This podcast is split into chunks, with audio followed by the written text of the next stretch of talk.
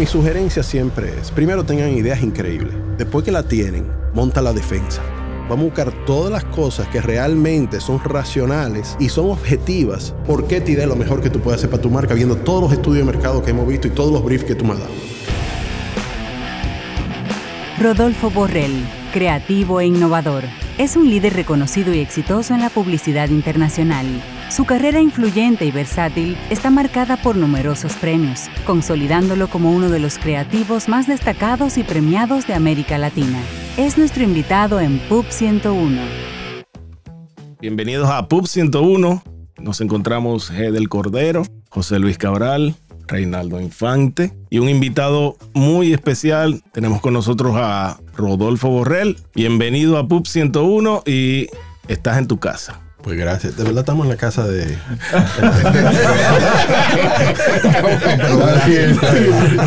Esta conversación va a ser buena. Pero falta una cosa, Siri nos dijo un invitado de lujo. O sea, una palabrita ya. La estamos posicionando. Posicionando de Reinaldo. Exactamente. Pero de verdad, yo que tuve la oportunidad de pasar por Pajes y conocer a Rodolfo y todo lo que él hacía en esa época junto con el equipo. Para mí es un placer, de verdad, tenerte por aquí. No, muchas gracias. Igual, para mí es bueno volver a verlos a todos ustedes. Bueno, yo debo decir algo porque entonces me va a quedar coja la mesa. Bueno, el que manda. yo no tenía el privilegio de conocerle personalmente, tenía referencias de su fama como creativo publicitario y eh, me sorprendí muchísimo cuando en el proceso de recopilación de datos para el libro sobre creatividad publicitaria y creativos dominicanos. Recibí de él un portafolio con algunas informaciones sobre él. Quedé gratamente sorprendido y maravillosamente impresionado porque eh, sabía que estaba delante de un gran creativo, de un creativo muy galardonado y bueno, eh, los que lo conocen saben que no estoy exagerando. Así que para mí también es una gran satisfacción poder conocerle y sobre todo poder compartir con él este espacio. No, muchas gracias, muchas gracias a ustedes por invitarme. Bueno, pues para terminar entonces como que esta primera ruta, eh, a Rodolfo he tenido el privilegio de trabajar algunas cosas con él a través de, los años en publicidad, siendo lo más reciente lo que ocurrió con FOA. Sí. Entonces, vamos a partir de ahí. ¿Y, qué significa eh, para ti recibir un reconocimiento por algo que tú hayas hecho? A mí, a mí me parece que, primero yo, como le decía ahorita eh, a Osiris, yo le decía, primero los reconocimientos a mí me gustan, porque también es como yo reconozco que mi trabajo está al nivel global o al nivel de hacer lo mejor que puedo hacer. Y siempre ser reconocido por otros colegas dentro de la industria global, no local, global, de gente que uno admira, que te dicen, mira, ese trabajo merece eso tú también te llenas de satisfacción diciendo, estoy en el camino correcto, estoy en la ruta correcta, estoy haciendo cosas que realmente sobresalen para lo que me pagan mis clientes. eso es importante, yo creo. Eh, recibir un premio por cualquier cosa, yo creo que es lo que siente todo el mundo. Recibir un premio es se siente impresionante, te da un poco de vergüenza a veces. Yo a mí todavía, mucha gente me dice, no, pero tú estás cansado de recibir premios o tal cosa. yo, la verdad es que no estoy cansado de recibir premios, quiero recibir más premios. Hay unos premios que todavía me faltan, que son simplemente metales más altos, eh, pero, pero la verdad que da un poquito todavía la misma sensación, te da mariposa en el estómago, te van a aplaudir, tú tienes que subir unas escaleritas para recibir el premio, espero, no verme mal, espero que la cámara me caiga en cosa, ahora estoy más calvo, ahora no me fijo mucho dónde está la cámara. Eh, igual, vamos a decir, si tienes que hablar, que no diga un disparate ahí arriba, no va a especialmente cuando tengo que hablar en otros idiomas, entonces, todo ese tipo de cosas. Pero todavía recibir un premio es una gran gratificación del trabajo bien hecho. Y es, como digo, el premio no es solamente mío, el trabajo también es de un equipo entero que está junto conmigo, desde la agencia, pero también es de un equipo entero que es mi cliente. Porque mi cliente es la persona que básicamente me deja hacer ese trabajo. Claro. Entonces yo siempre he dicho, eh, una agencia, un creativo que gane un gran premio, no es solamente de él y de la agencia, es un gran premio gracias al cliente que tuvo también el valor, porque hoy en día es más fácil hacer lo que hacemos siempre y el cliente quedarse en esa, como digo yo, esa happy, safe zone. Sí, exacto. Eh, mira, esto lo hicimos el año pasado, mira lo que hace mi competencia, vamos a seguir haciendo lo mismo. Y nosotros siempre retamos un poco al cliente, mira, sal de ahí Porque si no, el dinero que tú inviertes, tú te vas a ver como un paisaje más parecido a tu competencia, porque tú quieres mantenerte en la misma categoría o la categoría se comunica así. Rompe la categoría. A ver, si no te vas a quedar como uno más. Y, y esto es un juego, lo que hemos estado en este negocio, que somos todos los que estamos aquí. También esto es un juego de reconocer, reconocer tanto el tom de una marca, o el top of mind, lo que llamamos top of mind, o awareness, lo que sea se basa mucho en papeletas. So, si tú no tienes un presupuesto gigantesco, como unas marcas gigantes, tú tienes que hacer algo que realmente llame la atención. Entonces, rompe ese estereotipo. Atrévete. Si te da un poco de miedo, posiblemente es bueno. Yo siempre he dicho, si te da un poco de miedo, es bueno. Si cuando tú ves a una reunión, tú dices, uy, wow, y me reí, me gustó, me emocioné, pero wow, después de eso viene que, pero me da miedo porque nunca hemos hecho eso antes. Eso es lo que tenemos que hacer. Porque hacer lo mismo que siempre hacemos posiblemente puede causar que se quede en el paisaje. Y es dinero desperdiciado. Eh, pero sí, a mí yo quiero seguir subiendo a ganar premios. Como le decía al principio, yo no tengo hobbies. Mi hobby es la publicidad. Yo no juego golf ni tenis como muchos amigos míos. No se me da bien. Entonces mi deporte es festivales de publicidad. Entonces, Ahí donde tú juegas. ahí que yo juego. Y la, y la vida son, son opciones. Y a propósito de eso que tú mencionas, nos gustaría conocer un poco en este, en este episodio contigo, que yo estoy seguro que tendremos en el futuro otros más. Nos gustaría conocer entonces la historia, un poco de la historia de, de que nos vayamos de regreso, de aquí para atrás, porque hoy estamos viendo a este reconocido creativo, más de 900 premios y todos los lauros del mundo, pero ¿cómo se fue construyendo ese creativo? ¿Cuáles fueron tus primeros pasos en la publicidad? Sí, agrego algo. ¿De dónde surge, cuándo surge esa inquietud por la parte creativa? ¿Desde niño? ¿Cu- ¿Desde cuándo? ¿Sabe que, que es curioso? Porque el que me conoce hace muchos años, sabe, yo no comencé con publicidad, yo quería ser médico. Entonces yo quería ser médico, y, pero en ese momento yo no era muy buen estudiante. Entonces a mí me gustaba mucho la fiesta. En ese momento, lo que estamos aquí posiblemente lo conocemos muy bien. Había un, había un bar que se llamaba Café Atlántico. Entonces, ese bar, cuando tú estabas en la universidad, yo comencé a vivir solo en la universidad, porque mis padres vivían en Puerto Plata. Y entonces ese bar es donde tú tenías que estar. Ujú. Si tú estabas en la universidad. Principalmente los lunes. Los lunes. Claro. Los lunes era importante estar los lunes en ese bar. Entonces, pero yo con medicina, tú que estudias medicina, aquí No ninguno estudiamos medicina, tú vives estudiando, vaina, que los músculos, los huesos, la vaina, entonces no hay forma. Entonces yo era mal estudiante, había que estudiar muchísimo. Todos mis amigos estaban en Café Atlántico diciendo, ven para acá, que llegó fulana y está preguntando por ti y tal cosa. Y yo, que estudiando y que huesos y, Y vaina, fondo satisfaction. Y entonces yo en una me estaba también rajando en la universidad ya, como quemándome en todo. Y todos mis amigos que estudiaban publicidad, le iba más bien que el DH en la universidad. Eh, decían, no tenía matemática, yo era muy malo en matemática. Eh, no tenía nada de física, era, no, que hay que dibujar, pero espérate, yo siempre me ha gustado dibujar, yo siempre dibujaba, y a mí me encantaba dibujar y me gustaba coleccionar anuncios y cosas de eso. Me voy para publicidad. Entonces entro en publicidad y me va muy bien, porque podía Café Atlántico todos los lunes. Entonces, la verdad es que después de ahí comienzo a ver lo que se hacía de publicidad. Siempre eran como jingles o se hacían los mismos anuncios, que era quizá un jingle que con una canción y bailaban alrededor de la canción. Y yo decía, bueno, no, no era lo que me mataba, me parecía bien, pero era como medio monótono todo y eso. Y tuve un profesor, para no hacer el cuento muy largo, tuve un profesor que vino un día con una cinta VHD, VHS, perdón, que, que estaba hasta pirateada la cinta, porque tenía un tape pegado con, con una, una hojita para regrabarlo. Y puso ahí, y era un premio Cannes del año 92. Y yo vi eso y a mí me abrieron los ojos y dije, wow, eso es publicidad. Eso es lo que yo quiero hacer.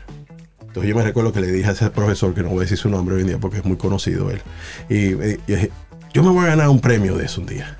Me dijo, tú estás loco, eso es para los ingleses, los americanos, los europeos, en los dominicanos tú nunca vas a ganar un premio de eso, nunca. Tú vas a ganar un creatividad del listín diario, quizás. Y yo me puse una meta de cómo yo voy a llegar a ganar ese premio. Y ahí comenzó mi pasión de ver cómo yo mejoraba. Entonces comenzó toda esa pasión. Antes no había internet. Entonces cada vez que yo viajaba era comprar libros como el copybook, donde salía Neil French, eh, comprar y que Mr. Wimple's Quiz This, El Black Book. el Black Book de la publicidad. Yo compraba todo lo que yo podía leer de gente que estaba haciendo ese tipo de cosas. Y obviamente cada vez que me parecía un anuario de Canso, de Clio, de One Show, yo lo compraba. Entonces yo comencé a estudiar mucho cómo era el proceso. Y era interesante porque mi proceso ha sido siempre igual. Yo veo una pieza y en vez de simplemente ver qué buena está esa pieza, yo trato de analizar un rato esa pieza. Cómo era el brief, cómo fue el cliente, cuál era el problema del cliente, quizás cuál era el primer camino que pensó esos creativos para llegar a ese problema, que a veces es el más simple.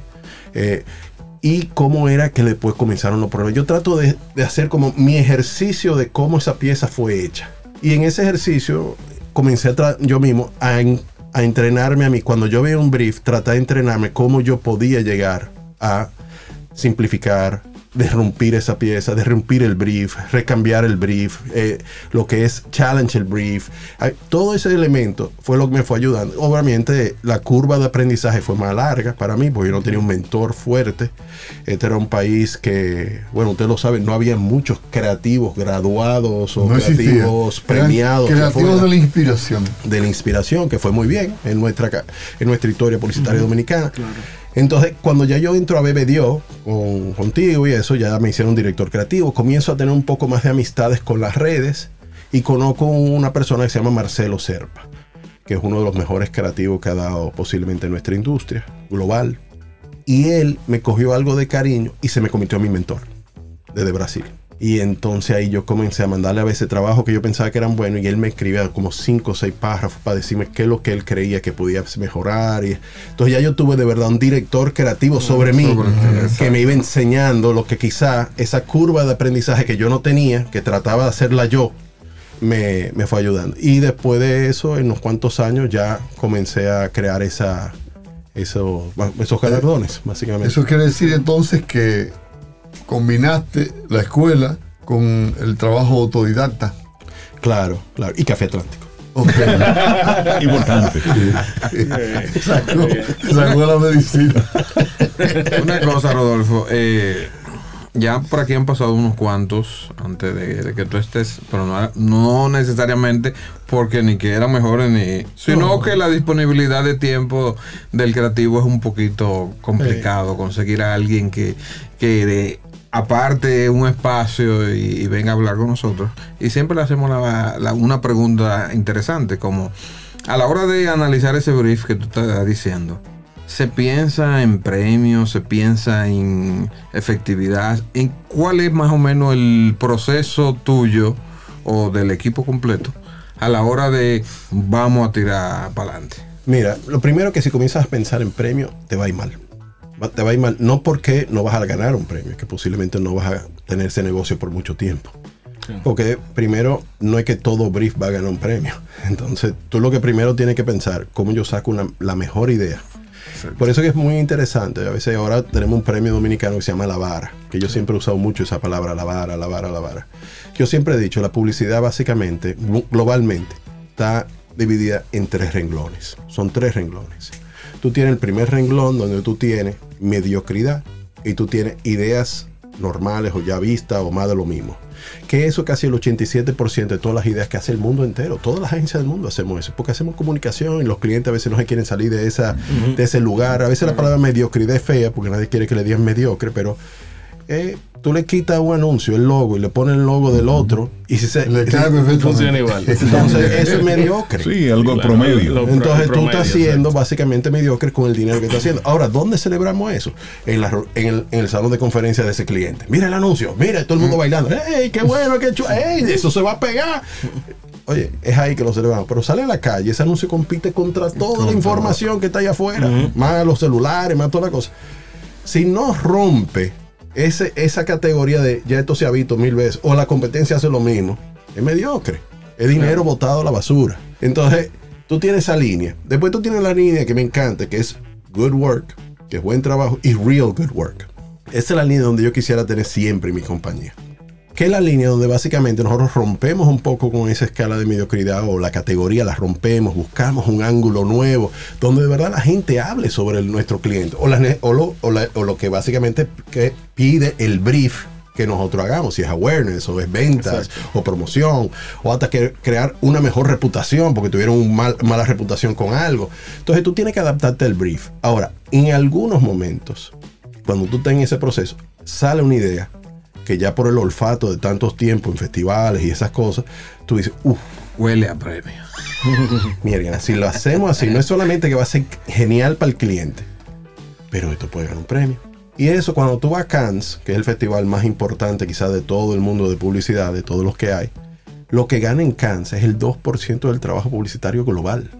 Eso es lo que gana, el 2% del trabajo publicitario global. El otro día yo también Muy riguroso. Claro, yo, en- so no es que todo lo que hagamos en el mundo gana premios. Ni los mejores creativos del mundo dicen, no, mira, David Droga es un creativo que gana todo. No, lo que gana premio de David Droga al año son tres ideas que él hizo, que de cuántas ideas que hace una compañía tan grande americana. De quizás 200 anuncios de televisión que ellos hacen en el año, ganan tres. A mí es 0,0001%, lo que sea. Claro. Pero es eso, vamos a ver, uno primero. Ahora, todos los otros anuncios que no ganaron, tú lo ves y tú dices, uy, ojalá yo hubiera hecho ese anuncio, porque es que tienen esa calidad, tienen esa buena idea, tienen ese buen insight. Y tú sabes que están resolviendo un problema real del cliente. So, yo no, no lo veo así. Yo, obviamente, uno siempre tiene de back of your head que tú quieres que la idea que te salga es una idea que pueda tener potencial para un premio. Pero si piensas del principio que un premio, posiblemente te vas a confundir de lo que es la razón por qué lo pagan.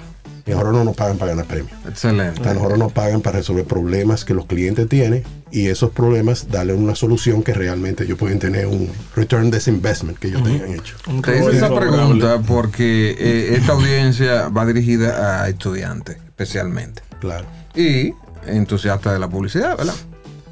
Eh, La idea de premio para un estudiante, eso es. No, y para todo el mundo debiera ser. Debiera Es ser un, una es un motivación. elemento como de motivación. Importante. Pero saber que el trabajo duro es que deja realmente el Claro. que permite alcanzar. Claro, yo creo que siempre es esto. Mira, primero tú tienes que tener un parámetro muy claro. Vamos a ver, ¿dónde está tu agencia y cuáles son las visiones y, y de tu agencia o el KPI de tu agencia? Vamos a ver, nosotros creamos una agencia nueva hace tres años, cumplimos tres años ahora en diciembre. Yo y Mario. Yo salgo de la presidencia de Pajés, vengo de la parte global, que duré cuatro años afuera y decidí montar mi propia agencia, se llama The Table. Y The Table nosotros hicimos una agencia, me dije, yo no quiero ser un network. Yo no quiero ser estas cosas que ahora se han vuelto compañías completamente financieras. Ya, ya, ya la- la- yo siento, no es que son todas así, pero yo siento que la publicidad está reinada por personas financieras ahora. Que de verdad no le importa lo que realmente hace una agencia de publicidad, que son ideas. Los- las marcas allá afuera, sin una buena idea, no pasa nada. Sin un buen logo, no pasa nada. Sin un buen eslogan, no pasa nada. Sin una buena, hasta jingle. Ujú. A ver, no pasa nada. Entonces, es como yo siempre he dicho, si tú coges un restaurante y un restaurante tú se lo das a un financiero, en algún momento la cocina va a ser mala. Porque él va a tratar Realmente. de reducir los ingredientes, los- ingredientes. Vamos ahora a quitar el chef porque ya el subchef aprendió del chef que sabe. Entonces tú comienzas a quitar gente porque lo que tú estás viendo es, mira, mis márgenes van para acá arriba. Nos vamos a repartir la paca al final de año. Pero nadie se recuerda que el comensal va a tu restaurante porque aquí se come muy bien. Y el chef cocina muy bien. Y la gente se da cuenta. Entonces es lo mismo en una agencia de publicidad. ¿Qué es el negocio de una agencia de publicidad? Las ideas. Las ideas. Ese es el product. El product son las ideas. El producto no es que yo agarre el teléfono y diga, hey, buenos días, señor cliente. No, aquí siempre para servir. Ese no es el producto de una agencia. Eso es como respirar. Tú tienes que tener buena atención con todo el mundo. Entra por aquí alguien o, o un restaurante, una compañía de banco. Tú tienes que tener buena atención. Eso debe ser el given. Pero tú tienes que tener buenas ideas. Tú tienes que tener ideas que realmente resuelvan los problemas de los clientes que te están enfrentando. Y eso yo siento que se ha perdido. Hoy en día vemos muchas personas que no, que aquí nosotros te regalamos estos estudios de mercado, nosotros tenemos estas herramientas, nosotros tenemos este tipo de cosas, en digital tenemos todas estas herramientas. Señores, hoy en día las herramientas se compran. Hoy en día las herramientas tú las puedes comprar. Tú no necesitas que alguien te diga, Que te diga no, que los hay". estudios. Espérate, yo tengo gente que me hace estudios a mí ya. Yo contrato a otra compañía que me haga estudios. Necesito que tú me traigas un estudio tuyo. Ay, lo que tú de verdad necesites es gente que te saque una buena idea. Que eso es lo que, va Que eso a es lo que al fin y al impactar. cabo. Que a veces dicen, no, el planning, el planning es genial. Pero un buen planner, sin unos buenos creativos una que interpreten eso y saquen ahí, oye, tú no puedes poner PowerPoint de planning en una calle. ¿Tiene Rodolfo alguna preferencia por algún camino creativo en particular? Eh, un- perdón, no entiendo la pregunta. Si, si a la hora de escribir tus ideas, de plasmar tus ideas, desarrollar tu creatividad, ¿has notado que tiene alguna preferencia por, por algún camino creativo, ya sea humor, ya sea... Ah, no, yo, no, yo creo que los sentimientos humanos son lo más importante. Vamos a ver, yo creo que el insight humano es el que yo siempre, mis caminos son siempre el insight humano. Yo no busco trends, no me gustan los trends porque los trends son pasajeros. No me gustan tampoco y que, como digo, no- los trends o lo que está de moda o, o la tecnología del momento, nada de esas cosas me, me parecen muy, muy interesantes. A mí lo que me interesa todavía es buscar esas ideas que realmente toquen el ser humano hoy si lo pautamos o si la pautamos en 10 años todavía es relevante Exacto. a tocar un sentimiento humano que la marca quiere conectar con esa empatía humana. Eh, yo siempre creo mucho que todo lo que yo hago tiene que tener, y lo uso mucho en mis presentaciones, es empatía. Si no tiene, no es simpatía, empatía. Empatía. Tiene que tener empatía. Simpatía no, empatía. Y eso es muy importante para mí. Y cuando me siento a escribir, el humor es algo que a mí me encanta. El humor a mí me fascina, el humor. Porque yo siento que la publicidad es demasiado seria. Entonces, tú, tú- tú vives en un mundo donde vivimos con miles de problemas, estamos bombardeados con miles de noticias que el mundo se está acabando, que todo se está muriendo. Entonces, de repente, haz reír un poquito a la gente. Mí, para colmo, tú estás interrumpiendo a la gente. La publicidad no es agradable para la gente. La publicidad es una interrupción, Interrupción a lo que la gente que realmente quizás quiere ver o que la gente básicamente le interesa buscar. Y de repente, ¡pum!, aparece publicidad. Entonces, si tú vas a trabajar ahí, entretenga a la persona, a que la gente se ría un poco, que no lo relaje y toda esa cosa. ¿Empatía? Empatía, Sí. empatía. Que no pase como un impertinente. Claro, empatía. O si no es algo que le haga reír, bueno, algo que lo emocione. Porque también hacer llorar a una persona de una emoción linda. También Hace memorable. es memorable. O pensar, hacerte O pensar en una problemática. algo que tú puedas quizás, con yo me siento así también de eso, o yo me identifico con eso, o me hace recordar de cuando yo era eh, un niño, o como yo tengo, tengo que agarrar un teléfono y llamar a mi mamá y decirle que la quiero. A mí, todo ese tipo de cosas, eso toca el soul de la persona. La risa siempre es buena. Y siempre también cuando tú emocionas, esa lagrimita que yo digo, que es una lagrimita que viene con una sonrisa, eso es genial. Ahora, la mayoría de las cosas que hacemos son muy serias. A mí tú te pones a ver la mayoría de publicidad, radio, o si queremos también digital, porque eso es otra. Ahora hablamos de digital, ¿tú entiendes? Que ahorita podemos atacar ese tema. que A mí me encanta todavía. Sí, sí, sí. En este Vamos- tema vamos todavía estamos hablando de que no, porque necesitamos una agencia. ¿Qué agencia digital tú necesitas? Tú necesitas creativos. Eso es una plataforma, señores. Es una plataforma. Por A ver, tú lo que necesitas es ideas. Se dijo. Es ideas. Ahora, esto que estamos haciendo aquí, ¿esto es un programa de panel de televisión? No. No, porque esto es digital. No, esto es un panel de televisión. Este es un formato de televisión. Claro. Esto es un formato de panel. Esto es una entrevista. Ahora que la tiremos en la radio. Ah, pues esto es radio. Mm. Pero la tiramos en digital en la radio. Ah, no, ya es radio digital. Entonces, entonces, eh, estamos, estamos Nos, confundiendo. nos- nos estamos perdiendo entre las En ramas. las ramas. Y a propósito de, ya que tocas el, el tema, cuando estás en ese proceso creativo, ¿tienes tu preferencia por comenzar a, a generar ideas a través de, de un medio en particular? Yo, yo siempre comienzo a. Depende, es que el brief me dicta mucho por dónde ir. Vamos a suponer, el- el- yo creo que el brief es algo muy importante. Porque hay brief que te dicen, mira, queremos hacer una acción. Entonces ya tú estás comenzando a ver cómo logramos una acción. Eh, o hay brief que te dicen, mira, queremos estar en televisión como o content. Porque ahora no hablamos de televisión, tú sabes, ya no podemos hablar de tele- eh, comerciales. Comercial no es algo correcto día, hoy hablamos de content. On- online, offline. Online. Content, así. Entonces tenemos toda esta palabrita nueva que también se han inventado del lado de las agencias para parecer más inteligente el cliente. ¿Tú entiendes? No, no, no. El que te hable de comercial de televisión, eso es viejo, ¿eh? Televisión. Oh, content. Entonces, si tú dices content, tú vendes idea. Si dijimos comercial de televisión, la idea la mata.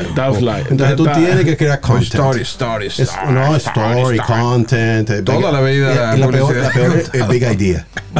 Es no, the big idea. ¿Qué big idea de eres big idea? I mean, una idea, cualquier idea tiene que ser big, I mean, tiene que eh, impactar. Pero tenemos todo este lenguaje nuevo que después podemos tocar eso. Pero de lo que tú decías, yo me adapto mucho al brief.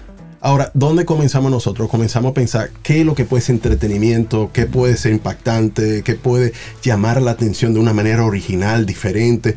No usar la misma forma eh, que siempre se ha usado. Eh, hay muchas cosas que comenzamos a pensar, ¿cómo sería un story de esto? ¿Cómo sería TV? Entonces, no significa que vamos a hacer una TV, pero de, de este TV que estamos escribiendo como ideas de cómo sería una historia, porque realmente hasta una, una activación es una Es historia. una historia, claro. Sí. Es una historia simplemente de experiencia viva. Claro. Pero es una historia. Bueno, mira, van a entrar por esta puerta, de esta puerta va a aparecer esto, buscamos esta reacción que va a provocar esto. Entonces, tú vas creando una historia que es un experimento vivo. Entonces, yo creo que cuando yo me siento a pensar, yo creo lo que me comienzo a pensar es cómo a mí me gustaría verlo. ¿Qué me da risa? Eh, también hago un ejercicio que aprendí hace mucho tiempo, es que yo me trato de poner en el zapato de la audiencia. Entonces, si tú me dices, mira, tenemos que eh, impactar madres. Empatía. Pues entonces, o la tía, lo que sé, yo siempre trato de pensar en alguna amiga mía que es una madre recién parida, cómo ella ve el mundo, cómo ella llora cuando ve que una fotografía, qué es lo que le gusta, o mi mamá, cómo ella actúa, o un amigo que le guste esto. Entonces yo comienzo a escribir alrededor de ese sentimiento que yo me robé de gente que yo voy conociendo en la vida, porque eso es algo que tiene el buen creativo, yo creo. Y el buen creativo es de todo tipo, no publicitario, buen creativo de cine, buen creativo de obras de teatro, es la observación.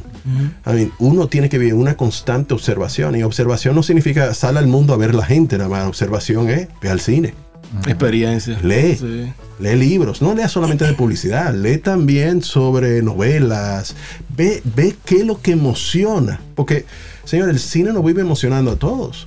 Es como dicen lo que estábamos hablando afuera, tú no tienes que ver tu idioma.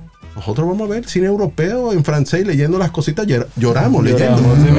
Entonces, Sí. entonces tú vas aprendiendo formas de emocionar. Y yo creo que eso es lo importante. Lo importante es estar en ese constante aprendizaje de los sentimientos humanos, no de los insights del momento o los trends del momento. Es los sentimientos humanos. Los trends, como decía, puede ser TikTok. Es un canal. No me vean que eso es digital, es un canal. No todas las marcas pueden estar en TikTok. Además, tú sabes lo difícil que una marca tener un constante stream en TikTok. Tú no puedes ser un in and out. Tú eres falso. Entonces, por eso yo a veces le digo a las marcas, me dicen, necesito una, una estrategia para Facebook. Y tú puedes estar en Facebook todo el tiempo. A mí, tú todos los días vas a tener algo relevante que decir en Facebook. Fuera de buenos días, que tenga un buen día. Ahora la fruta a 10 pesos. A mí, tú vas a tener algo relevante en una red social. Para lo que la gente busca una red social. Y ahí no perdemos otra vez. Nos perdemos completamente como marcas, a veces nos perdemos nosotros mismos como agencias que, oye, que hay un fee, que hay que facturarle por esa vaina. Sigue diciéndole que sí, que hay que sacar más vaina. No, no, es difícil, es difícil. Entonces yo creo que las marcas tienen que saber en qué medios son relevantes.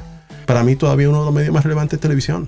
Señores, televisión creció muchísimo. Globalmente, se- televisión tiene un 68%. Todo el mundo ve digital y dice, no, pero es que digital tiene un 100. No, sí, todo el mundo tiene Facebook, todo el mundo tiene Instagram, todo el mundo tiene alguna red social. Pero no la tiene porque te quiere ver a ti. Bien. Entonces, eh, televisión, por lo menos, tú tienes las interrupciones que hay en televisión.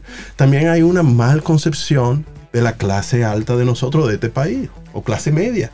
No, no, es que la gente ya no ve televisión. Mira, yo hasta, hasta la nana de mi casa ve la novela en YouTube. Bueno, YouTube tiene anuncios, pero vamos, vamos a dejar que no lo tenga. Pero real, ella ve YouTube en tu casa porque tú tienes internet que la coge de su celular. ¿Y cuándo se va para su casa? Eso es Exacto. televisión, es el canal 9, es el canal Color Visión, esos son todos los canales de televisión Estamos de acuerdo. Y hay que ver la novela de ahí, y ahí se ve el tripletazo, que todavía se ve el tripletazo. No, y, y muchas, Béisbol, empresas, toda la cosa. muchas empresas ligadas a la tecnología que utilizan los, los medios tradicionales. Oye, Sí. eso es otro punto. Una vez enseñé con un cliente, digo, ven acá, que tú dices que ya televisión murió, que los anuncios de televisión murieron. Ok. Amazon lo usa. ¿Dónde se publican, dónde está la publicidad de los más grandes compañías digitales del mundo que te viven vendiendo que tienen que publicar en su red? Meta, Google, Amazon, Netflix, Spotify, ¿dónde se están publicando? Así es. En Internet. Dime cuántos anuncios de in- Internet tú has visto de Google. De Google, o de Facebook, o de Amazon. ¿Cuántos anuncios te han llegado a través de un banner digital? Que no sé cuando tú entras a la página o lo que sea. Señores, el Super Bowl, vean el Super Bowl de Estados Unidos. Todos los anuncios son de dot coms. Sí. Todos los anuncios Sí. son de dot coms. Con la excepción de quizá de una cerveza, o un Tyrant, o un vehículo. o un Sí, vehículo. Pero todos los anuncios son de cosas digitales. Sí. Digital está, todo la- casi el presupuesto de Netflix está en televisión y en exterior. Amazon es exterior y Así televisión. es, así es. Entonces, pero ellos no viven vendiendo que no hay que estar en televisión. Yo no entiendo eso.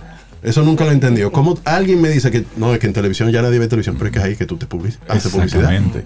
Porque Son de esos contrasentidos Sí. que crean una, una burbuja y mucha gente se lo cree. De hecho, trayendo ese tema a República Dominicana, mucha gente piensa que todo el mundo está consumiendo radio y televisión como se está consumiendo en nuestro país y no es así. Es decir, en Europa la radio tiene una presencia importante. Claro. En Sudamérica, te vas a Colombia, te vas a Chile, te vas a Argentina. Los medios tradicionales, radio, televisión, se consumen y mucho.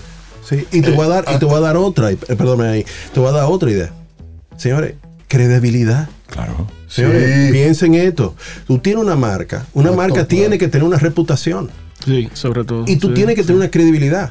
I mean, tú publicando en el, qué sé yo, hasta con un influencer, que lo que hace quizá es hablar mala palabra o hacer cosas así, porque él tiene un millón de personas, no es donde tiene que estar tu marca.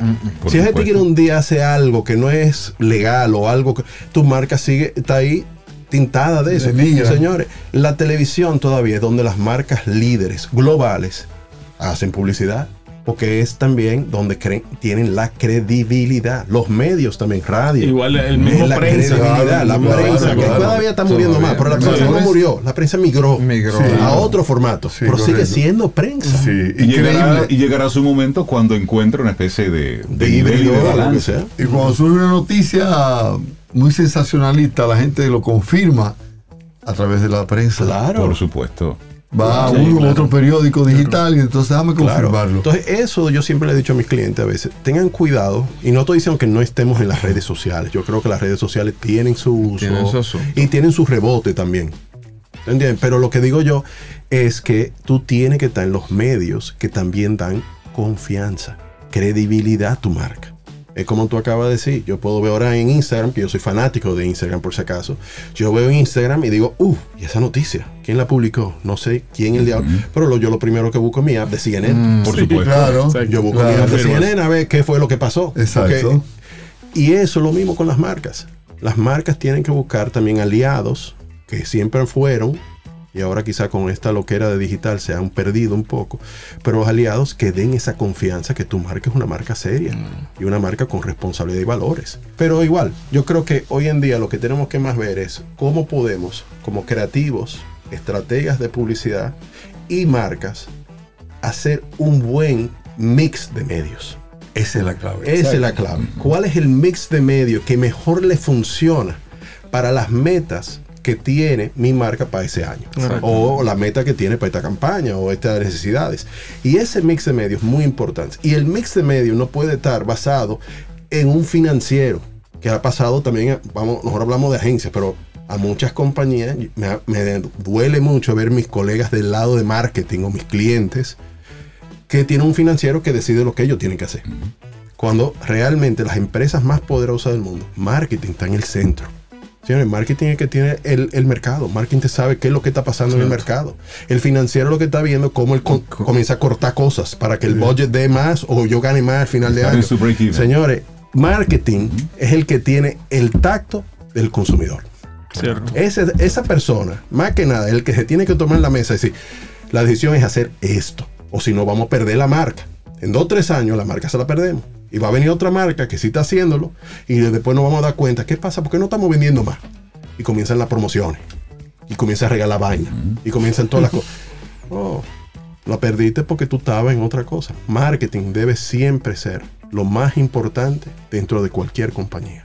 Bien, Rodolfo. eh, nosotros en, en programas pasados hemos discutimos una en una ocasión eh, analizando nuestra vida profesional y nos encontramos muchos de nosotros nos encontramos con algunas marcas que nuestros compañeros de trabajo nadie quería trabajar por el tipo de, de marca que era, el tipo de, de cliente. Retail. Exactamente, ahí voy. Mi pregunta es, ¿qué significó para ti trabajar con una cuenta retail? Oye, yo, ¿cómo te digo? Yo amo el retail.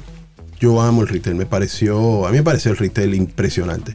El retail sí es una marca muy demandante en la gente, eso sí es verdad. Hay mucho Sí, trabajo, hay mucho trabajo. Eh, pero todo depende cómo tú cómo enfrentas ese tipo de trabajos. O sea, yo creo la actitud es muy importante en todo. Eh, también es importante el tipo de cliente que te toque. Hay clientes que, que son mejores clientes como seres humanos o entienden los procesos mejores o entienden la exigencia que ellos están presionando a los equipos creativos o a las agencias a hacer por el tiempo, porque retail es una es un como un animal vivo que se mueve rápido, los precios bajan, hay mucha competitividad, hay mucha competencia. Pero te digo, mi carrera fue formada en retail. Sí. Mi carrera fue formada en retail. Yo manejé muchos años una de las tiendas de departamentos más grandes y supermercados de este país y la manejé con un cliente espectacular. Porque era un cliente que respetaba el trabajo de la agencia. Eh, teníamos básicamente mucha simpatía y empatía juntos. Eh, trabajábamos siempre para romper un poco el molde de la categoría de retail. Igual hacíamos retail, porque yo digo siempre rompan la categoría, pero hay cosas que siempre van a tener que ser dentro de la categoría. Hay cosas que salen, hay cosas que tienen que ser la categoría. Yo no le tengo ningún mal sabor a retail. Ahora, de que son cuentas donde sí hay que trabajar largas horas, ya menos, cada vez menos, porque también la tecnología nos ha ayudado a, Sí. a- a digitalizar y computarizar muchas cosas que antes era más tedioso, tirar fotos, eh, todo el proceso de encartes, que eran, uf, era una hora, eh, eh, trabajaba 24 horas quizás por tres días. Eh, ya hoy en día todo eso se ha agilizado un poco. No es que sea lo más rápido posible, pero se ha agilizado mucho más Ha que mejorado bastante. Pero a mí me fascina porque primero retail tú tienes no solamente un cliente, tú tienes multiclientes. So, a mí me encantaba porque yo decía, yo no tengo solamente esta tienda por departamento. Yo tengo hasta los productos de la tienda por departamento. So, yo puedo crear ideas para los productos. Y tú tienes promociones que son que promoción de belleza, después tú tienes promociones de padre, promociones de madre. Sí, Entonces tú tienes como multi multi eh, marcas o multiservicios dentro de una cosa. Entonces yo nunca me aburría. Yo creo que lo más, y lo que me conocieron en esa época, tú y tú, eh, a mí me encantaba retail. Sí, no, no, me fascinaba. Realmente llegó un momento donde la, la gente esperaba que cuál era, de qué forma venía el asunto. Eh, sí, sí. Y eso, eso, era- eso era bastante interesante. Y, y algunos que estaban en otras agencias haciendo lo mismo decían, pero nosotros quisiéramos hacer algo. Claro, Y claro. motivó realmente, o sea, Sí. es- es- Yo creo que retail hay que Esto fue, comenzó a una- ser- fue una dinámica. Los clientes realmente. más creativos eran retail. Los premios más grandes de quizás de mi carrera, mi de mi carrera fue a través de retail. A, Eh, a- a eso iba y por eso vino la pregunta, porque recuerdo que en esos momentos en que tú te desarrollabas, creo que fue, eso te brindó la oportunidad para expresar o, o manifestar tu potencial eh, en cierto modo. Claro. Y lo mismo vivimos nosotros, que también éramos competidores, pero era, era eh, eh, como, como yo les decía, compartía en ese momento de, de que la actitud e- era muy importante para ese tipo de cuentas Claro, claro. y buscarle la vuelta y, Claro. y- y disfrutar eh, El eso. proceso, el proceso hay que disfrutarlo. Ay, igual yo siempre que me conocí tenía una frase que siempre decía, no, siempre venía, porque siempre pasó en tu carrera, siempre va a pasar. Siempre hay alguien que te dice, mira, eso no se hace, o eso no, ellos no hacen eso, o eso no se puede. Y yo siempre era muy challenge esa cosa, pero espérate, ¿por qué no se hace? I mean, hay una regla de oro que dice que no podemos hacerlo de esta manera. No, porque siempre retail se hace así. Pero la idea de retail es vender esos productos o vender esos especiales o esa promoción, pero lo podemos también hacer así. Y parece más entretenido ahora, o llama más la atención así. Pero también ahí volvemos a lo que yo dije al principio. A mí, nada de lo que uno hace, premio o no premio, o simplemente vamos a poner, bueno, no hablemos de premio, vamos a poner un buen trabajo que resalte. No es posible sin un buen cliente que cree correcto, en lo que estamos haciendo. Y hablando de es ese, de ese buen cliente, Rodolfo, ¿te ha pasado que llegas con la idea, que te palpita el corazón y vas con esa emoción a vender esta idea?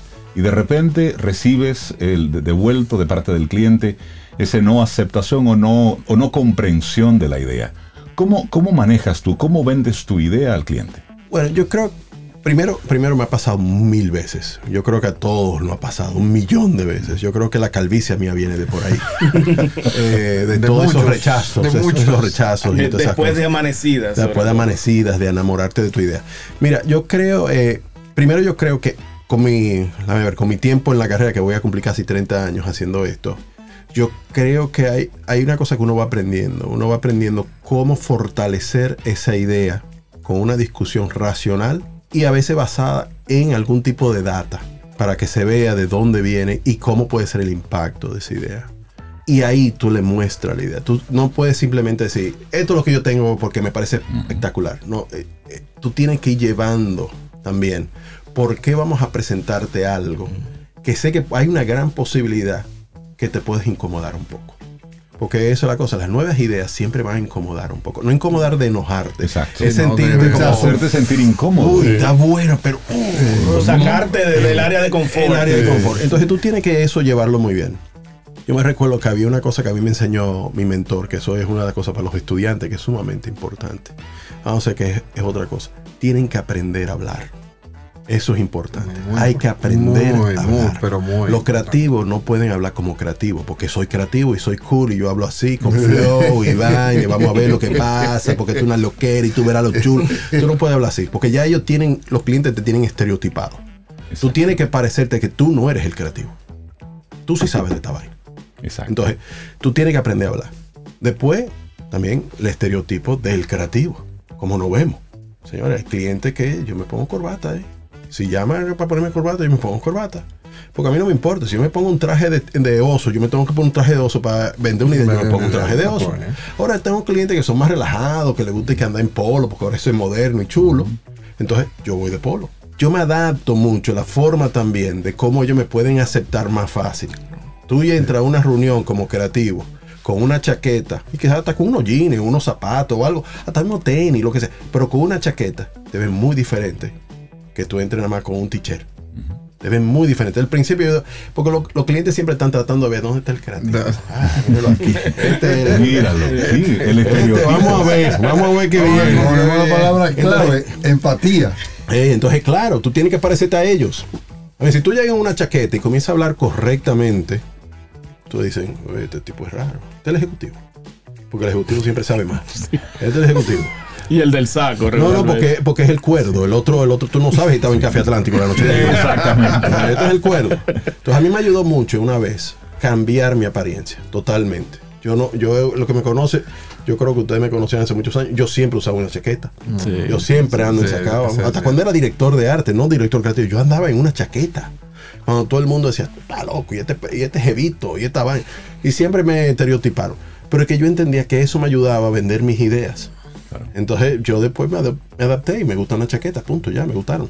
Eh, pero la verdad, yo creo que hay que aprender a hablar.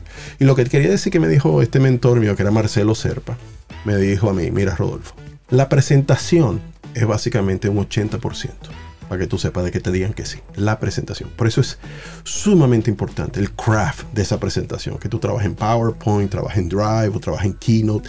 La presentación es todo el build-up a donde está la idea.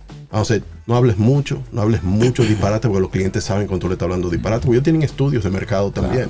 Entonces, tú tienes que ir llevándolo el racional de por qué De por- llegamos a a este esta punto. idea. Y solamente darle lo correcto. Casi como un storytelling. Tú lo estás llevando en un, en, en un voyage, como digo yo, Así. en un ride Claro. hacia allá. Eso es un 80%.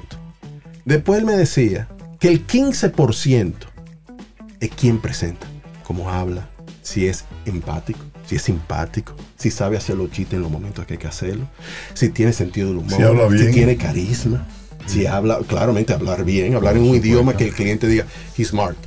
Este tipo inteligente, él sabe lo que está hablando. Y además que me cae bien, mira, que tiene un chiste ahí, me cae ahí un poco ahí, qué bien. Que tiene esa, lo que llaman carisma. Sí, claro. Entonces tú tienes que saber eso. Y a veces quizá no te ofendas si tú eres el creativo y tú eres un tipo tímido que no te gusta hablar. Oye, que presente el que mejor presente en la agencia. Quizás no que tuvo la idea, pero él es el que tiene que presentar esta idea. Porque lo que tú quieres como creativo al final es que te compren tu idea. Ya, listo. Y después el 5% dicen que es la idea. Es la idea. Lamentablemente. Entonces, mi, mi, lo- mi sugerencia siempre es, primero tengan ideas increíbles. Después que la tienen, como dice, decían los planes de Le Bournet, monta la defensa. Tú tienes esta idea, ahora vamos a montar la defensa. La defensa es, vamos a buscar todas las cosas que realmente son racionales y son objetivas. ¿Por qué esta idea es lo mejor que tú puedes hacer para tu marca, viendo todos los estudios de mercado que hemos visto y todos los briefs que tú me has dado? ¿Por qué esta idea va a ser buena para eso? Y tú montas toda esa defensa. Y eso es lo que tú presentas. Igual te va a parecer un día que hay clientes que no creen en eso. Y eso te- siempre lo vas a tener. A mí, tú siempre vas a tener clientes en tu agencia que nunca quieren cambiar. O clientes que se creen que ellos son creativos. O yo siempre lo he hecho de esta manera y así que lo vamos a hacer. Terrible. Y tú Un sabes una cosa. capricho. Pero tú sabes una cosa. Está bien, porque alguien tiene que pagar la nómina. Entonces esos clientes, por eso que hay una frase, igual que la frase de los pueblos, que dicen los pueblos tienen los políticos que se merecen.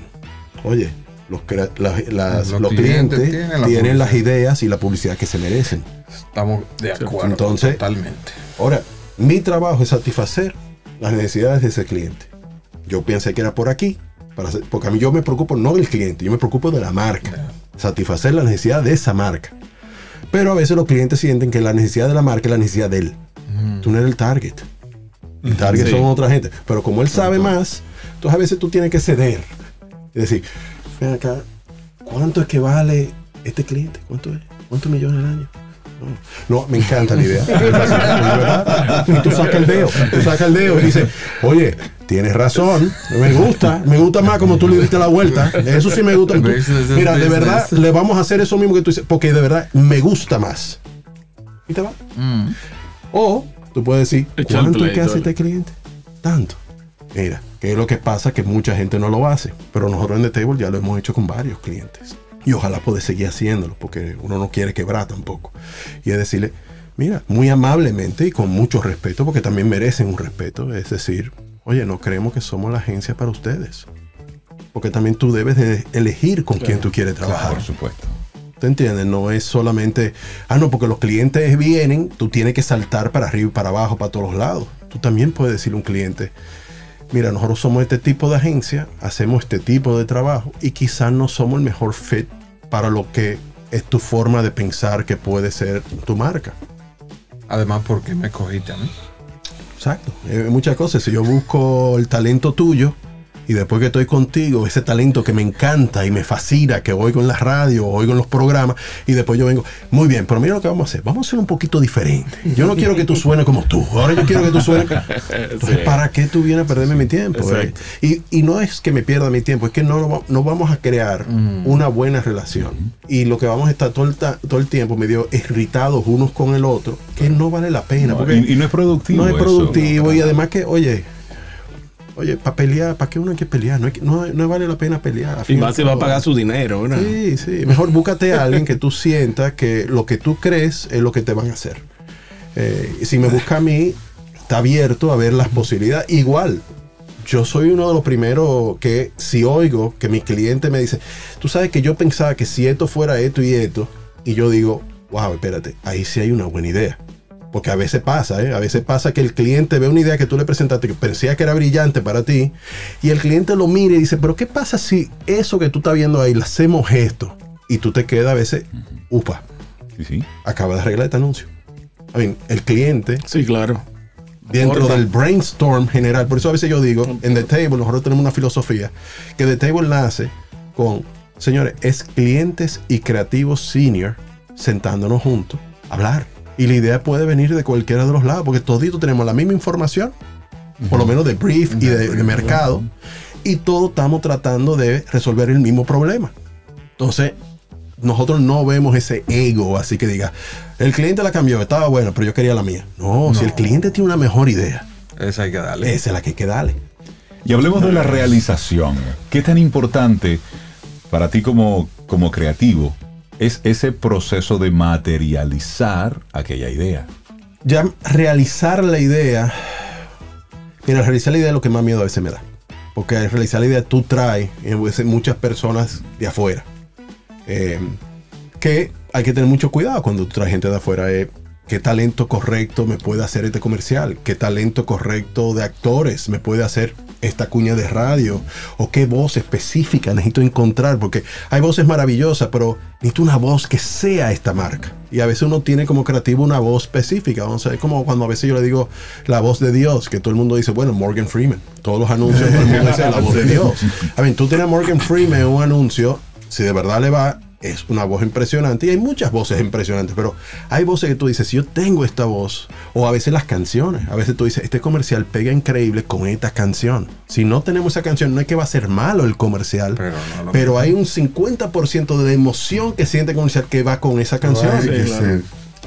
Entonces, yo creo que el crafting, que yo lo que yo en la, en la agencia, básicamente, una de las reglas que están en la agencia es craft, craft, craft. Y después de eso dice and craft, craft, craft, craft. ¿no? Eh, seguimos con eso.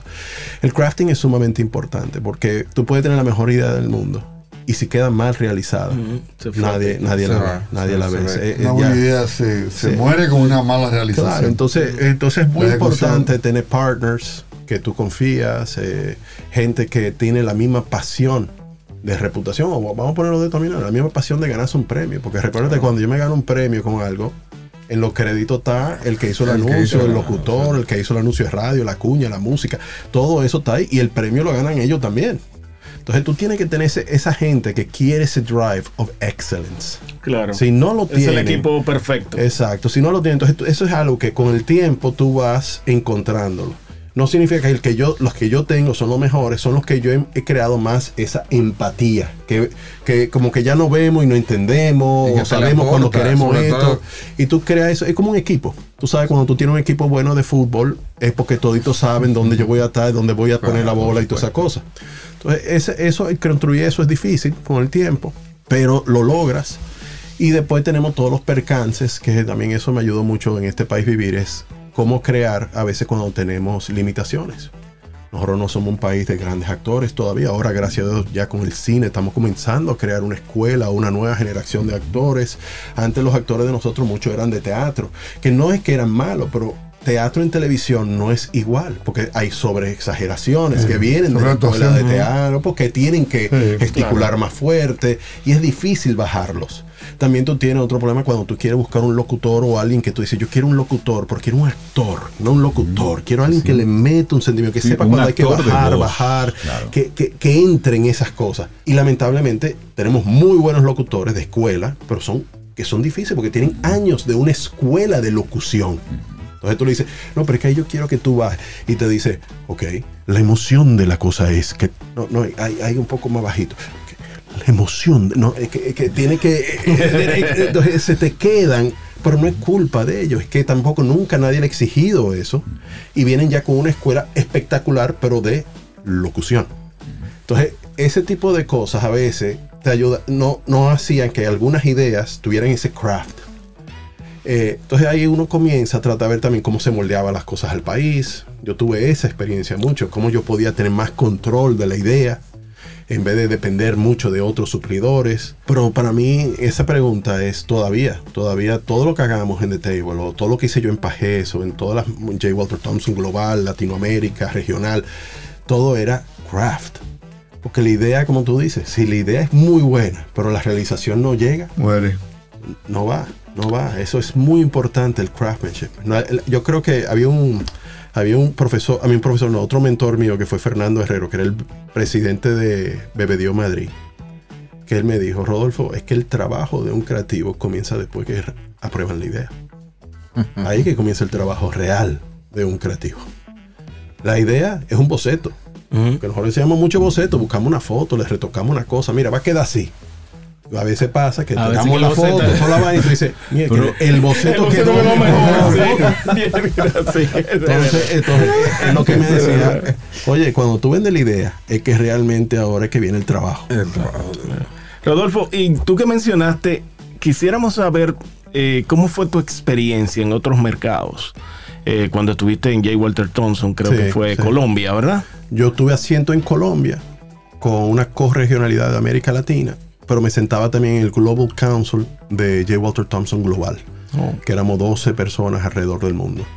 Y, y tuve como responsabilidad algunos mercados como Asia y algo de Europa. Fuera de que también tenía como responsabilidad América Latina y mi, y mi asiento Colombia. ¿Cómo, ¿Cómo eran esos mercados eh, en comparación con el nuestro? Eh, me imagino presupuesto mucho más grande. Sí, vamos a suponer, eh, yo creo que lo primero que tenemos que partir es que sí hay un presupuesto mayor en la mayoría de los mercados, especialmente cuando hablamos de mercados más grandes como Brasil o Argentina, el mismo Chile, Colombia es mucho grande, México es inmenso. Eh, yo creo que México uno de los, bueno, al lado de Brasil, México y Brasil son los mercados más grandes de presupuestos. Eh, pero también Asia tiene unos presupuestos grandísimos. Vamos a suponer todo lo que era Australia tenía buenos presupuestos. Eh, Singapur, siendo un país pequeño, pero es un país muy rico. Eh, Vietnam tiene buen presupuesto siendo un país comunista, pero tenía buen presupuesto Vietnam. Eh, entonces, yo creo que eso es una de las cosas que nos diferencia mucho, especialmente en la parte del craft. Eh, también nos diferencia un poco la parte del craft, que nosotros somos un país quizás de 11 o 12 millones de habitantes. Y para darte una idea, nada más la ciudad de Bogotá tenía 10 a 11 millones de habitantes. Entonces, ya tú tienes, nada más por población, sí, tú claro. tienes, si necesitas un ilustrador, no es 700. buscar tres o cuatro ilustradores, no, ¿qué estilo de ilustración tú quieres? Entonces, si tú quieres un músico, es qué tipo de música tú quieres. O- Entonces, eso, Hay donde escoger. ahí. eso te pasa en los mercados más grandes. Entonces, yo necesito hacer un comercial que sea de comida. Bueno, hay especialistas solamente para comida. Aquí no tenemos eso porque aquí todo el mundo tiene que ser especialista en, en todo, porque Sí. es que no tenemos mercado. I mean, no, no es por criticar ni, ni, ni es una burla en nuestro país. Es, la, realidad. Entonces, sí, tú tienes mucho más personas cuando tú tienes que buscar ese crafting. También tú tienes más dinero, por si acaso tú necesitas buscar un crafting. Vamos a decir, yo en Colombia hice unas cosas que tuvimos que buscar gente que lo hiciera en Los Ángeles, pero tú tienes el dinero para hacerlo. Mí, para nosotros, hasta sacar dinero para hacer algo aquí con alguien en Villamella, todavía estamos negociando. Sí, una ¿Me realidad. Entonces, eh, entonces eh, eh, son cosas muy diferentes. Después yo creo que la parte que más me impresionó, y es la parte que yo le digo a todo el mundo, especialmente en este país, por eso también me encanta tener una agencia independiente en este país, siempre con mira de abrir nuestra agencia afuera. Yo tengo una, una un- yo y mi socio, Mario de Ferrari, del momento que abrimos de Table, decíamos de Table es, aquí comenzamos, pero vamos a ver dónde la podemos llevar. Si a Miami o si nos vamos para Centroamérica también, para tener diferentes de Table. Y esto viene de, de una sola cosa que sí aprendí, que es maravilloso. Señores, afuera son igual de malos como a veces somos igual de malos aquí. ¿Y sí? I mean, no hay, no hay que el creativo genio. Aquí hay muy buenos creativos. En este país hay muy buenos creativos. Lo que nos pasa en este país es que no tenemos a veces los recursos, no los recursos para ser mejor creativo, porque ya la idea, la idea, es- la idea es, es gratis, es gratis. Tener una idea es gratis. El problema es el hacer la idea Sí, claro. el crafting de la idea. Yo tengo el mejor director, tengo los mejores suplidores, tengo el mejor craftsmanship si yo quiero hacer una estatua. A ver, si yo quiero hacer una estatua, la hago con el mejor que hace estatuas en el mundo. Eso es lo que tienen estos mercados grandes. Sí, claro. Hacer un anuncio de televisión. A veces yo veía anuncios de televisión que veíamos a través de Global y yo decía, uy, está buena esa idea, pero tampoco es la gran vaina. No, pero la va a dirigir eh, Tony Scott. Bueno, espérate. O lo va a dirigir este tipo Spike Jones, que hizo un anuncio con, eh, con nosotros para Walt Turkey en J. Walter Thompson. Con, entonces, ¿y quién es el actor? Matthew McConaughey. Oh, bueno, era una estupidez, pero es Matthew McConaughey. Exacto, y el director es Spike Jones. Entonces, Algo bueno, algo tiene- bueno va a salir. Tú vas a ver el comercial y vas a decir, wow, qué cool. Es un disparate, pero te quedó bien. Entonces, eh, eh, eh, es eso. Es la tú tienes gente. El detallito, Sí, igual. Y aquí tenemos buenos directores también. Tenemos buenos directores, pero también tenemos nuestros limitantes, porque los directores tienen que trabajar también con talentos y, tienen que trabajar con lo que hay. Y, y- y a veces yo le puedo decir a Reinaldo, mira, vamos a comprar esta música que le pega genial. Coño, la música son 3 millones de pesos. ¿Y cuánto costó el anuncio? 6. Entonces, pero tú estás loco, vamos a invertir medio anuncio en una música. Búscate una música de stock. O mira, llámate a fulano que hace una. No es que la va a hacer mal. Aquí tenemos mucho talento musical. Pero hay música que tú sabes que hay músicas originales que le van perfecto a esa emoción. Igual que yo puedo decir, yo quiero la música de Juan Luis Guerra, o de Eddie Herrera, o yo quiero la de eh, eh, García. A mí, igual te va a costar mucho más dinero posiblemente que una música de stock o una música que vamos a hacer rápido. Pero eso es lo que hay que ver. Es, fin al cabo, la diferencia de esos mercados con nosotros no es una cuestión de talento creativo. Estoy hablando de mi, mi profesión como publicista de agencia. Es un problema de dinero y de recursos de talentos. Cuando tú quieres hacer algo que realmente rompa un poco con el molde. Eh, y es eso, como tú decías, yo tengo una cartera de directores, tengo una cartera de ilustradores, tengo una cartera de actores, tengo una cartera de voces, tengo una- Y cuando tú te pones a ver es cuánto es que vale, muchas veces lo pueden pagar. Sí, A mí, yo me recuerdo una vez que yo, mi primer comercial que hicimos para Colombia, usamos un director que vino de Los Ángeles, eh, muy para el comercial, para Ford. Y yo me recuerdo que yo veo el presupuesto, y el presupuesto eran como 150 mil dólares por el comercial. Yo decía, wow, eso es mucho dinero, hermano. Y yo hasta me asusté y dije, "Le vamos a Ese es el cálculo, le eh, vamos, peso presen- con- vamos a presentar eso al cliente. Yo, ignorante, llegando Colombia, y le vamos a presentar eso al cliente, lo va, lo va a rechazar. Pero, y, y el ejecutivo dijo, pero eso es low budget. ¿Cómo que low budget? A mí, los boyes en mi país, a mí, Big Boyer en mi país es, es 30 mil o 25 mil dólares. Sí. Sí, sí. Entonces, ¿qué, qué es lo que lo oye? Que, que hay un cuento bueno que yo me recuerdo que yo estuve jurando en un, pa- eh, en un, en un festival y tocó algo de Dominicana, que por cierto ganó en, en Kansas, una de las agencias que ganó otro león fuera de Pajés y eso que fue Ogilvy. Y estoy viendo, estoy viendo una pieza que yo sabía que era de acá. Y entonces en Lobo Oye. Y el, y el, y el, y el cliente, a mí los jurados dijeron, no, pero esta pieza debe ser trucho, porque no, no debe estar en Lobo Oye. Y yo, why? Yo, yo me sentaba en Global, so no me veían como dominicano, yo me sentaba en Nueva York y yo, pero why you guys think que vamos a matar esta pieza? Y dice, no, porque ellos dijeron que gastaron menos de mil dólares en esa pieza. Y entonces él, eh, oye, los Boyers en Estados Unidos son 20 mil dólares, 50 mil dólares. Eso es mentira. Esa gente se está inventando esa vaina. Nadie va a gastar y que mil dólares. Eso es mentira. Yo, para mercados como Dominicana, mil dólares, Es mucho. eso es medio los Boyers. está bien, eso, eso se gasta, eso se gasta. Pero es, es eso, es. Es interesante escucharte, ver esa experiencia que has tenido en los distintos mercados y, y los reconocimientos que, que has obtenido por tu trabajo. Y me llega a mi memoria una entrevista que veía con, con una actriz española que de un momento a otro alcanza la fama. Y por ese programa con el que ella alcanzó la fama y que todo el mundo la reconocía, ese mismo programa se convirtió, o ese mismo éxito, se convirtió en la razón de ser de su debacle económica, por un lado, emocional, por otro lado. Y ella decía lo siguiente, la gente piensa que como soy famosa, tengo mucho trabajo, soy muy cara. Entonces, la realidad mía es que al final del mes estoy en rojo Claro. porque nadie me quiere contratar.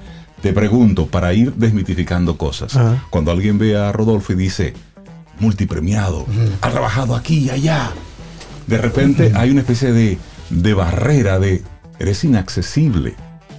No, yo creo que aquí no pasa eso, eh, para decirte la verdad. Yo creo que, más que nada, yo creo que lo que más me ha podido quizá hacer daño, ser, eh, ser reconocido en tantos festivales y eso es, es más que nada los chismes que se arman alrededor de, de ti.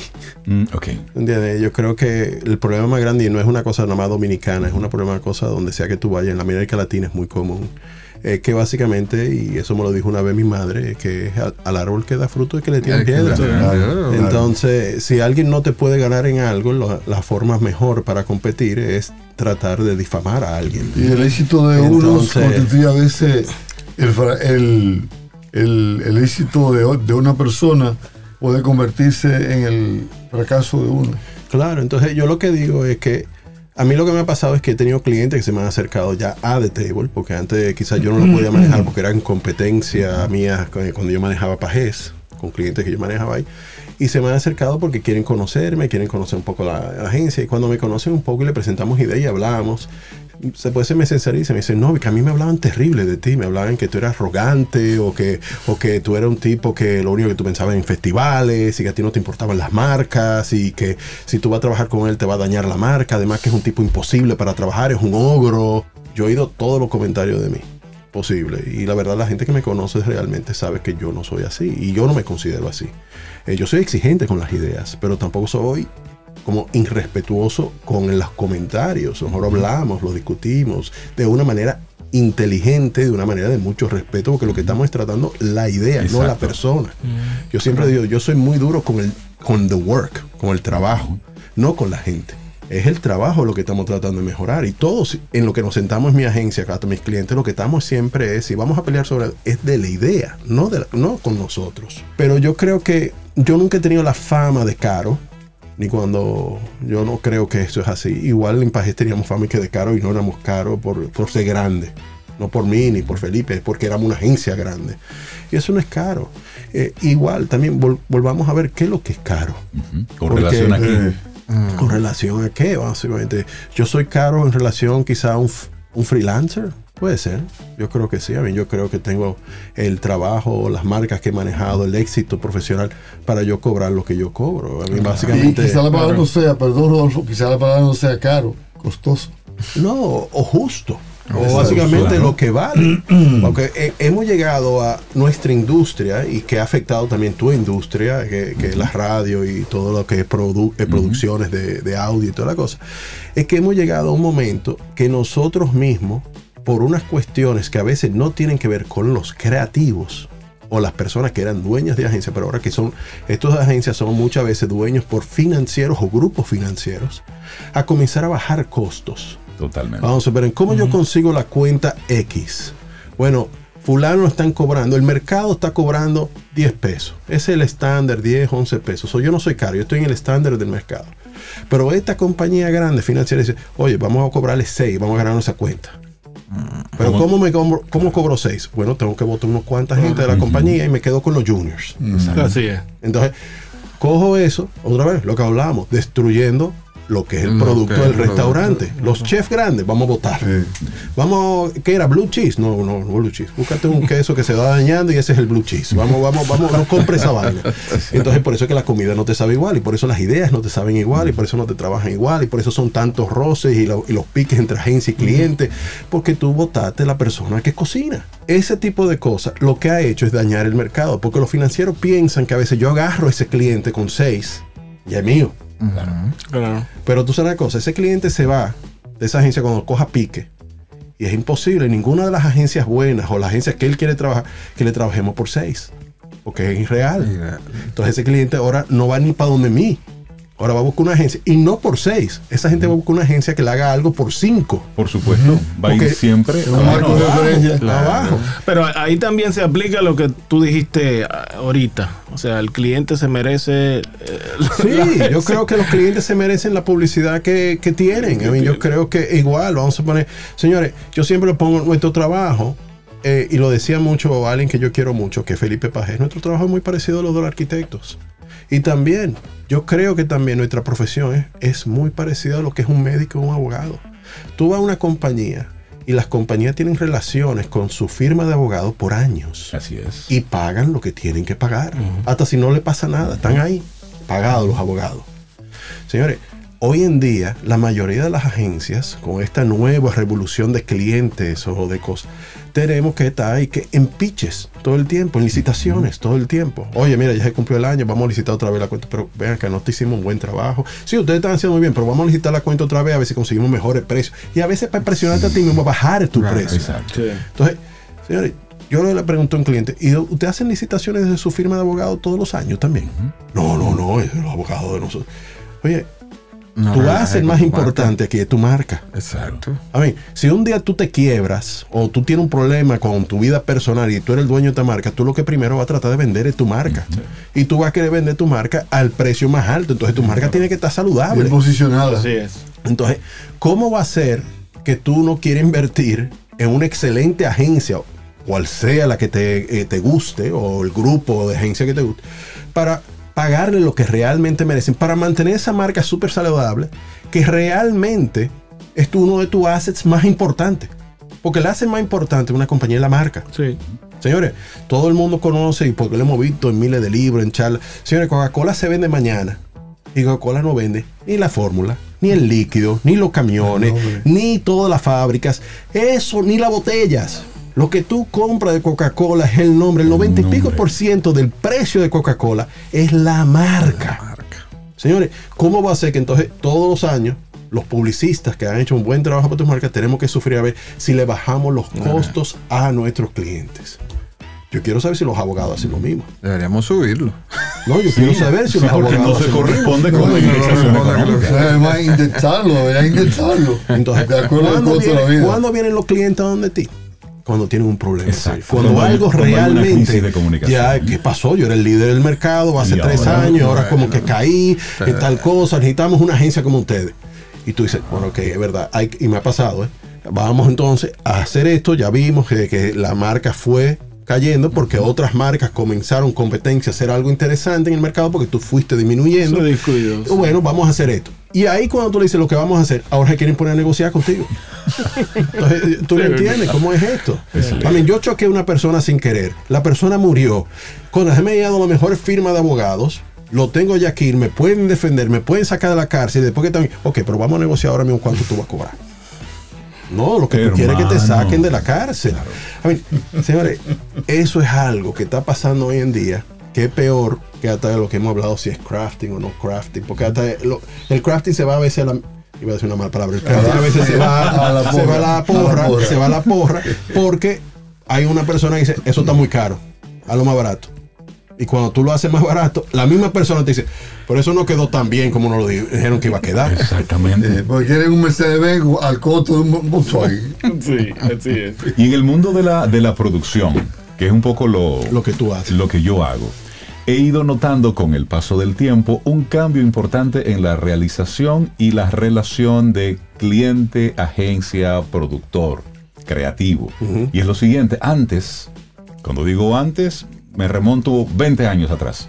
El productor sabía lo que quería y el cliente solamente recibía, aprobaba, hacía uno que otro comentario y se hacían ajustes mínimos. Claro. Pero yo he visto un cambio en los últimos años donde el cliente se sienta y dice, no, no, no, esa intención no me gusta. O sí, sí, sí, esto por aquí. Y luego tú tienes a un creativo y productor que es un yes man. Es decir, donde amarra el burro. Entonces, ese es un cambio interesante que se está dando ahora, más la inexperiencia por la juventud de muchos de los que están dentro de la, de la dinámica. Tu pensamiento al respecto. No, yo creo, y tú has dado bien en el clavo. I mean, tenemos una nueva generación quizá de gente de marketing que primero se creen que son creativos. Está bien, todo el mundo es creativo. Yo digo, para mí todo el mundo es altamente creativo. Hay gente que se dedica un poco más a entender un poco ese comportamiento humano y cómo hacemos los triggers de ese comportamiento humano a través de buena publicidad, buena comunicación o, o lo que sea que le tiremos enfrente.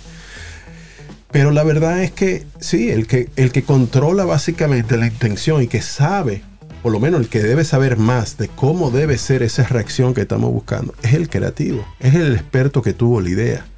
Eh, sí, me pasa, me pasa todo el tiempo. Yo tengo clientes que de aquí afuera, de todos los lados, que le gusta meterse en la parte de la creatividad. Y como te dije ahorita, es un poquito eso, ¿cuánto paga ese cliente?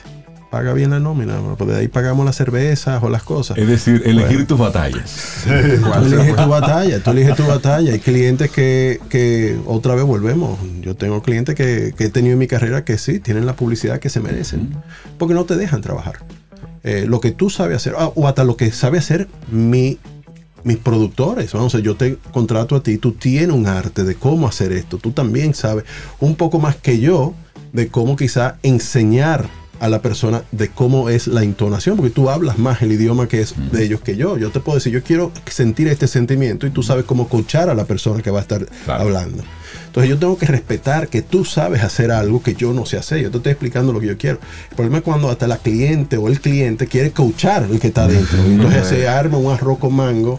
Eh, Sí, no pasa, no pasa todo, te pasa a ti, te pasa a Archie, le pasa a todo el mundo. eh, y, y- y es a veces eso, es como you choose your battles y tú dices, Exacto. mira, este es un negocio y es negocio y...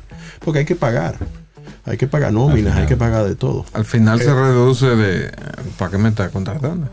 Muchas veces, ¿para qué? A veces tú tienes que tomar decisiones como agencia. Esto es un cliente que lo necesito en mi portafolio Claro. porque me trae otros clientes, o este es un cliente que me trae un buen dinero para mí. O, como tú digo, no todos los clientes que son así tampoco son malos en totalidad. A veces aquí se quiso meter más, pero en otra me dejó hacer más. Entonces, uno tiene de los dos y yo creo Balance, que es balance. un balance perfecto. Bueno, eh, hoy hemos tenido un programa diverso, porque no solamente Rodolfo se ha limitado a hablarnos de, de su experiencia en el área creativa, sino que hemos entrado también en el día a día de las agencias, en digamos la mecánica del ejercicio profesional, y creo que eso es un asunto importante para aquellos que aspiran a tener agencia, ¿no? Claro, claro, yo creo. No, hemos no nos hemos limitado solamente hoy a hablar de, en- de manera didáctica, sino también de manera práctica de las cosas que se dan en el negocio y la- las novedades que es la industria y de las incertidumbres que envuelven la, la industria. Se me quedó una pregunta. La Director, Por favor. ¿cuándo se rompe el brief? ¿Cuándo se rompe el brief? Eh, yo creo que todo depende en tu compañía. Hay briefs que son muy buenos. Hay que admitir, hay gente que sabe hacer buenos briefs y briefs que inspiran. Yo he tenido muy buenos briefs. eh, Eh, yo siempre he dicho el mejor brief es el brief de una página. A- Para mí uno de los briefs que más me gusta es cuando yo me puedo sentar con mi cliente, parecido a lo que tenemos ahora mismo y hablamos de cuáles son las necesidades y el problema, en vez de estar escribiendo cosas que muchas veces se ven como copy-paste de cosas Sí, anteriores. claro. Pero, eh, pero aquí podemos hablar, podemos discutir, podemos ver y quizá esto y quizá lo otro. Cuando se rompe el brief, cuando el brief no inspira, eso es una de las cosas que hay que ver. O cuando tú sientes como agencia que el brief está tirando para acá, pero de verdad sentimos que este problema que está aquí lo podemos resolver mejor tirando para acá. Eh, pero eso también es una cosa que tú haces con mucho respeto y con mucha Claro, confianza claro. con tu cliente. Ya tú tienes un cliente que tú has tenido una relación larga con ellos. O a veces cortas. Yo he tenido uno de los clientes más grandes que tiene de TV hoy en día. Fue una licitación y nosotros llegamos a la licitación y le dijimos, mira, para que sepan de ahora, este fue el brief que nos mandaron. Todo lo que le vamos a presentar no es nada que ver con ese brief. Y no es por insultar, es que sentimos que le va a funcionar más esto que lo que está pidiendo ese brief. Pero tú lo haces con mucho respeto siempre, Claro. Porque alguien también, yo creo que, que duró un tiempo haciendo ese brief y tratando de transmitirte los problemas y las necesidades de la compañía. Pero yo creo que es muy responsable de una buena agencia cuando hay un brief que sentimos que algo le falta, está flojo, o podemos quizá por nuestra olfato de creativos o de agencia que hemos visto el mercado de una manera, lo podemos resolver por aquí y eso nos va a ayudar a resolver lo que tú estás pidiendo en el brief. Eh, entonces eso puede, pero siempre hay, hay que ser muy respetuoso. Claro, claro, excelente. Bueno, señores, lamentablemente se nos fue el tiempo. Rodolfo, nos faltó hablar De muchas cosas. de muchas cosas, pero sobre todo la parte digital que mencionaste. Eh, eso nos, nos deja abierto a una próxima invitación. Claro, claro. Y, Y tienes algunas cositas, por ejemplo, de, de las anécdotas. Yo tengo Ah, una muy, muy buena que a los estudiantes se la doy todavía, de, de un cambio de logo, de, un- de la misma marca que tú hablaste, de que te permitió eh, trabajar tanto el retail, que en esa segunda parte yo creo que podemos Bueno, tocar. cuando ustedes quieran. Bueno, pues la invitación está abierta. Esa silla es tuya, como de algunos No, otros también. de- de- de- ah, de Reinaldo, ¿verdad? Pero él se la puede llevar. y de verdad ha sido un placer y hemos disfrutado mucho este tiempo. No, igual yo. Y cuando ustedes quieran, estoy cerca. La agencia queda cerca de aquí, queda como a cinco cuadros. Estoy cerca. Bien, pues nada, señores, gracias a los que nos escuchan y nuevamente les invitamos a que sigan escuchando y siguiendo nuestro sitio web y nuestras redes, eh, pub101.do. Ahí podrán ver la biografía resumida de, de Rodolfo Y también escucharla. Y escucharla, Ah, exacto. muy bien, muy bien. Tenemos que hacer la versión audio, Rodolfo. Ah, con la voz del señor. Hay unas cuantas Hay unas cuantas interesantes pero él pero, la voz del señor le sube. Sí, eso sí es. Bueno, Si le podemos meter una música media épica. No lo dude. Bien, señores, gracias por escucharnos y hasta la próxima. Gracias, Rodolfo. Gracias, Edel. Gracias, Cheo falta una cosa. Y El Reinaldo. aplauso. El. Falta el aplauso.